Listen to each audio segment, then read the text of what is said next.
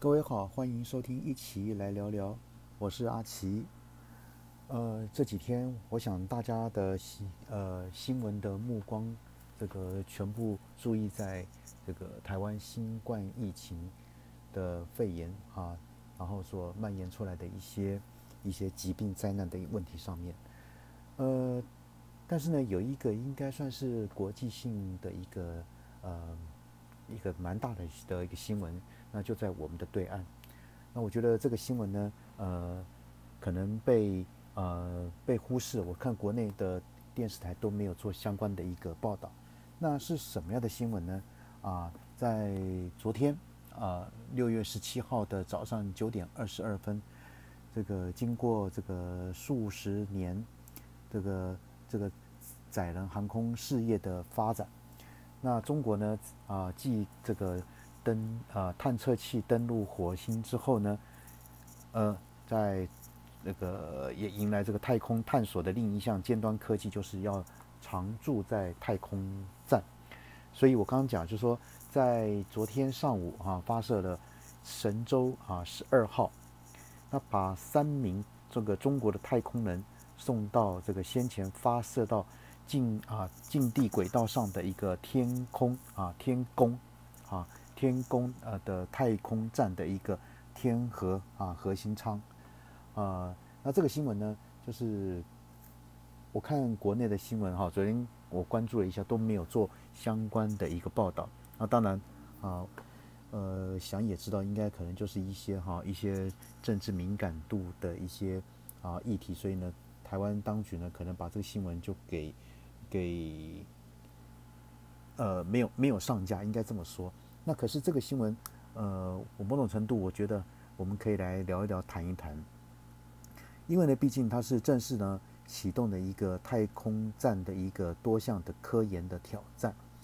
而且呢，这一次这个常驻这个太空站啊任务呢将长达三个月，那各位可以想见哈，那真的，呃，虽然呢哈，就说我们在政治上可能大家都有一些敏感的那个。一个禁忌或不想要去碰触，可是呢，这毕竟哈，这个新闻啊，我相信全世界都在关注的。为什么呢？因为这个能够把这个中国哈，这个可以把这个这个载人这个太空这个飞行器呢，然后常驻在这个太空站长达三个月。我想这样的一个呃这样的一个成就，应该应该可以我们来哈，不能就说。不去关注它，那呃，所以说呢，他是为接替这个任务的这个太空人打好了为期半年常驻任务的一个基础。就说这次三个月，那接下来呢，可能哎会半年，甚至于呢，可能会更久的一个时间。那此后呢，会每半年轮换一次，也就是说，中国呢将常态化的保持太空人在太空站。啊，上面来常驻，那在高速环绕地球时呢，进行相关的一个科研的工作。那当然，根据哈人类数十年来探索太空的发展，那常驻型的太空站呢，虽然技术复杂、花费巨大，但是呢，能获得的一个科学的成果呢，也是非常的惊人。从最早前苏联和平号太空站。到多国合作的一个国际太空站，都为人类哈这个太空的一个探索，然后地球和这个大气科学做出很大的一个贡献。那目前呢啊这个和平号太空站已经除役销毁，那国际太空站呢也渐趋的一个老化。中国独立进行的天宫啊太空站啊天宫就是行天宫的天宫哈。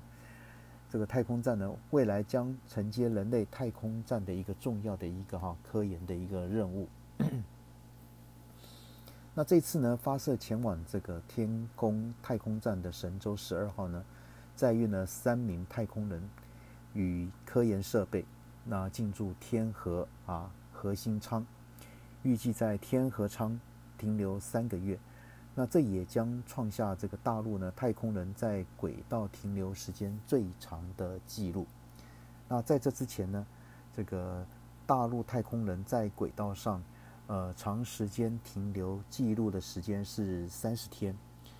那由二零一六年天舟十一号那载人飞船来完成。那这一次的这个神舟十二号的任务将长达九十天。那期间呢，呃，将有一次无人啊补给太空船呢天舟三号运送物资到太空站。那下一批太空人接替他们后呢，将停留半年，从此呢进行每半年啊一次的一个常态轮换。呃，中国进行太空站建立跟营运的速度呢，在全球来说是史无前例的啊，所以我们不能啊闭着眼睛啊不去不去看这个新闻。那若若是呢，跟目前能在这个运行的这个国际太空站来比较呢，这个这个这个站呢，呃，该站呢自呃两千年十一月。首次有太空人进驻到现在已经超过了二十年，那它最高的一个容量是七个人，那前后呢有将近两百五十人次在太空站上面来工作，预计呢运行到二零三零年，而大陆这个天宫太空站初期那设计容量是六个人，如果呢再行扩充呢可能会达到十个人的规模。而目前大陆研发的新型载人太空船，已经可以把一次载运六个太空人。按此规模呢，每年大约会有十二到二十个人呢登上这个太空站。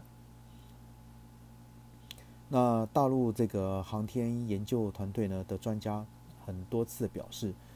目前这个航天计划中最让人关注的是。太空人的培养速度可能会赶不上需求。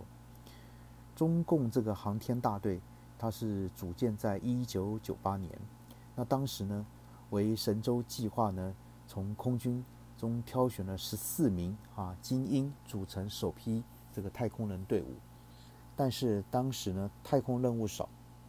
那其中有一位叫做邓清明的太空人。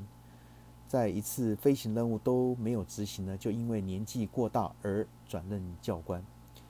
呃，所以这次上去的三位太空人呢，啊，我记得没错，还是有将军级别的哈。那未来呢，这个太空飞行任务呢将会大幅增加，没机会上太空的情况不太可能会出现，反倒是人员培训可能会赶不上任务的需求，因为毕竟呢，太空人的挑选。这跟培训呢有个极高的一个难度，所以这次在啊六月十七号九点二十二分发射的神舟十二号这个载人飞船呢，将这个把任务指挥官聂海胜及这个刘伯明、汤洪波共三名太空人送进这个天宫太空站的一个核心舱。这次的任务呢，包括了四项。那第一呢是验证这个载人飞船这个往返系统的一个功能。那第二个呢是验证太空人呢长期驻留太空站的一个生存保障技术。那第三呢是在轨道上验证太空人与这个机械臂呢共同完成这个出舱活动及舱外的一个操作能力。第四呢是返航后呢首次。检验这个东风着陆场的一个搜索回收能力啊，这是有这四项的一个任务。其中呢，比较值得注意的是这个验证这个太空人常驻太空的一个生存保障技术。那这次的人数是三个人，那将把这个生存保障系统的能力呢，从短期驻留推进到中长期驻留。那另一个重要的项目是执行长时间的一个舱外活动，以及使用这个机械臂啊，然后呢协助扩展活动的一个范围。那至今呢仅有一次的舱外活动是在二零零八年神舟七号的任务中，时间仅十多分钟。所以呢本次舱外任务的时间啊会更长，操作的内容。难度也会更高。那出舱的任务呢？预计会进行两次，期间呢可能会发生啊意想不到的一个状况。那例如呢，过去呢曾发生的一些气夹舱呢，啊，这个舱盖呢没办法正常开启。那还有呢，阳光哈这照射呢，导致这个感测器的一个警报误响等等。那可能呢，对这三位执行任务太空人呢，必须要能够及时应对，来排除这些相关的障碍。所以呢，在未来的三个月里呢，这个太啊，这个在中国的太空人在太空中的一个生存跟活动记录呢，将啊接连突破。所以呢，二零二二年之前呢，还有数个啊这个舱体发射会到太空站来进行组装，那太空站的规模将迅速扩大，因此呢，首次将太空人送上这个太空站，是中国航天事业的一个重要里程碑。所以呢，在这个阶段上呢，有关这个太空的各种技术跟地球科学，渴望会出现跨越式的成长。那当然，中国在科技、文化跟国力的一个上的一个声望呢，也将大幅的跃升。所以呢，当然哈，对中国来说，也将进入这个一个扬眉吐气的时代。好，那我们来另外谈谈哈，像中国这个啊太空这个这天宫啊天宫站这个空间站的一个计划。那空间站呢，是一种能长期在地球轨道上。这个运行的一个航天器，那供这些所谓太空员可以长时间的居住。那在此之前呢，苏联以其他的一些哈继任者，像是俄罗斯哈，苏联结束了变俄罗斯之后呢，所建造的一个和平号的一个空间站呢，那个服役哈超过十年，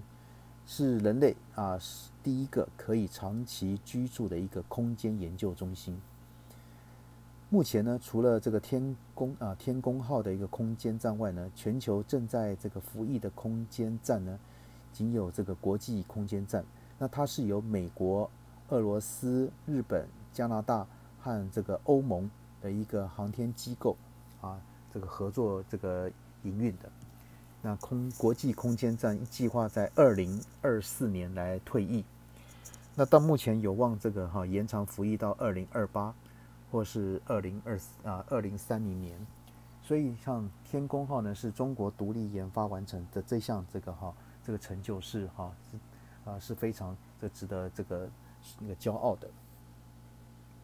那美国呢曾反对啊中国参与国际空间站的一个项目啊，这当然我们想也想得出来为什么哈，所以呢让中国在十多年前开始进行自己的空间站设计的一个什么计划。所以呢，到目前为止，中国已将两个空间实验室送入了太空轨道，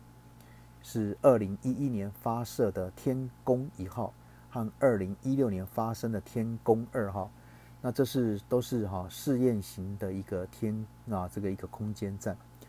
只能允许呢太空人在里面呢做中短啊时间的一个逗留。那在今年四月发射的天河号，这是。正式的一个常驻这个空间站啊，这个天宫号的一个核心舱。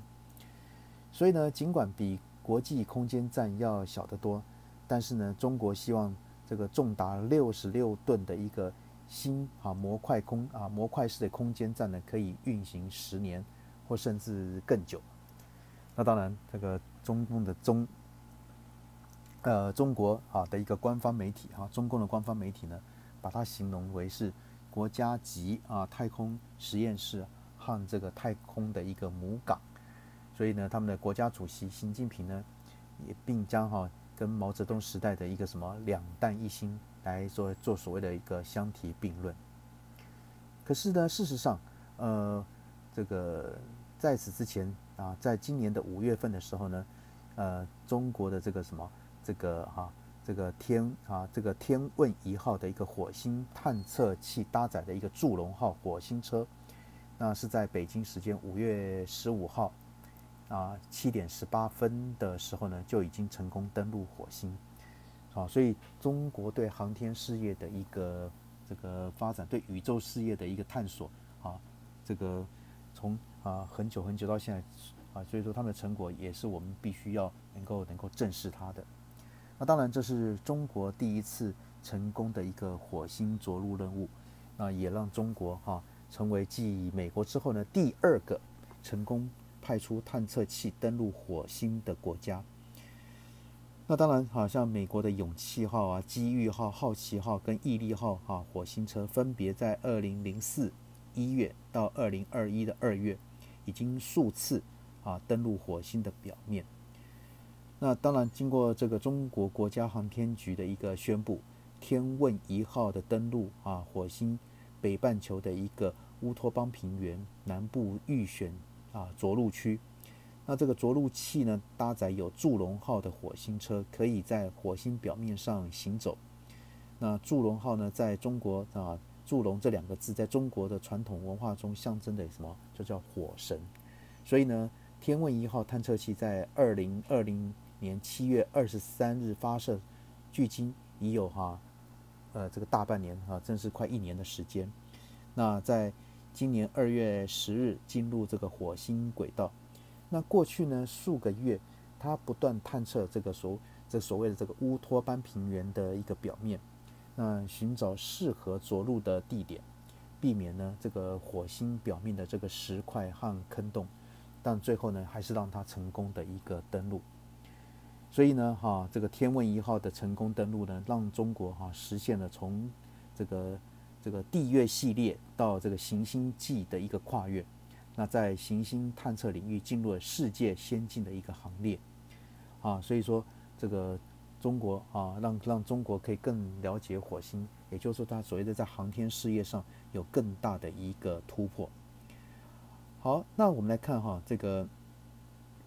呃，中国这个哈航天的一个哈宏伟蓝图哈，当然正徐徐的一个展开，这个哈这个中国。国家航天局也举行了一个新闻发布会，公布了这个“十四五”以及呢这个未来一个时期的一个发展重点规划。那根据它的规划呢，中国航天呢将啊快速推动这个空间科学、空间技术、空间啊应那个应用这个等全面的一个发展。那重点呢在提升这个航天科技的一个创新动力，还有经济社会发展的支撑能力。好，那积极开展这个更广泛的一个跟国际交流的合作。所以哈，像从到火星这天问一号，它取这个取样返回呢，这个建成这个载人的一个空间站啊，扩大合作交流等等这些。那当然这些成绩是练啊，让我们全世界很呃不能忽视的，也让人家哈惊艳跟赞叹。所以呢啊，这个像天问发射这个祝融的灯火，还有长五啊落月。月球的挖土、神十二的这个叙事和天鹅的这个将起等等这些，所以哈，中国这个他们在航天，让他们这个所谓哈，除了振奋以外呢，让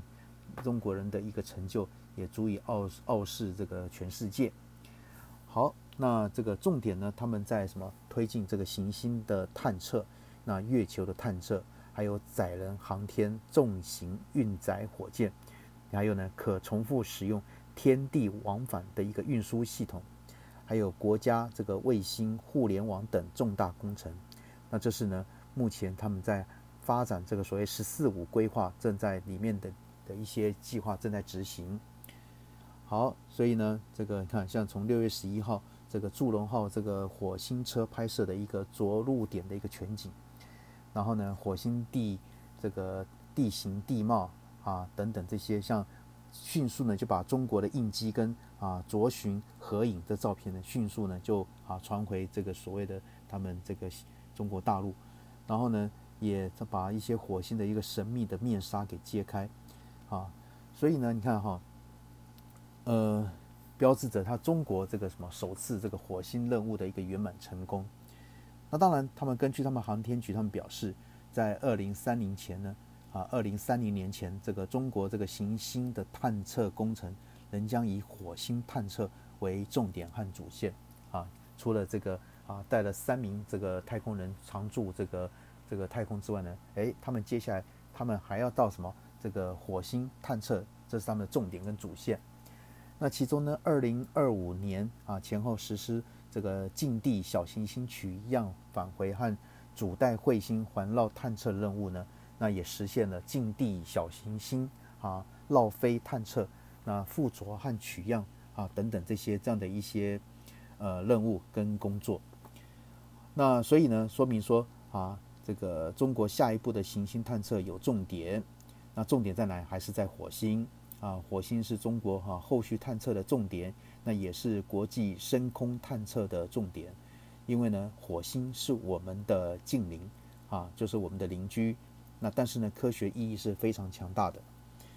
可是呢，啊，为什么还是要继续探火探测火星呢？不是美国已经探测了吗？哦，它不是，就是说我们事实上人类呢，对于火星的认识可能还不够。就火星的古环这个一些古环境呢，是否？适宜我们生命的生存呢？那它的古海洋是不是真的存在呢？以及火星中这个低纬度的地下是否还有水还有冰呢？那火星的大气是怎么跑掉的呢？那这些问题哈，他们都会一一想办法把它给来打找到答案。好，另外呢，他们也想要在一些小行星啊，那小行星呢啊虽然小，但是呢探测任务难度很大。可以带动这个中国的一个航天技术呢，朝向一个精细化的一个发展，啊，因为小行星撞击这个地球的危害，所以呢，等等这些都是大家啊所关心的一些哈一些问题。另外呢，他们对这个所谓的木星系啊，也也也很感兴趣，因为毕竟呢啊，这个人类呢对木星系的认知啊非常的肤浅，那进行的探测也有限，但是呢，木星啊。孕育的怎么讲？木星系呢，孕育着大量的一个科学新发现的一个机会，啊，所以哈，接下来他们对这个木星也有一些哈一些啊，这个下一步想要研究的一个啊这个重点。好，所以说呢，呃，在介绍了这么多哈，这个就是说中国的一个这样的一个的这个在航天事业的一个发展，那当然他们希望说，呃。这些呢，主要是要能够什么？呃，让人类的生活，让中国哈的一些在经济也好，或是防灾减灾，然后或者是一些好像推动遥感通信啊，北斗啊，北斗导航啊，北斗是很导航很有名的哈，呃的应用的一个产业化。那最重要，他想要说提升大众生啊生活的一个品质跟生产的质量等等。好，那讲到这边，那各位对中国航天事业，那这边呢？跟各位做一个简单的一个介绍跟说明，让我们知道说啊，这个 我们啊，这个冲天炮啊，不仅是过年啊新年这个这个这个庆祝喜贺的一种一种哈这个呃象征哈，就我们会放炮来来庆祝这种这个喜喜庆之外呢，我们这现在这个中共这边中国大陆这边已经把这个哈。这个航天那个航天那个航空器呢，推向更远更高的一些境界，那我觉得这是我们可以值得关注的。好，那今天呢，我们跟各位这个谈的呢就到此为止。好，谢谢各位，谢谢，拜拜。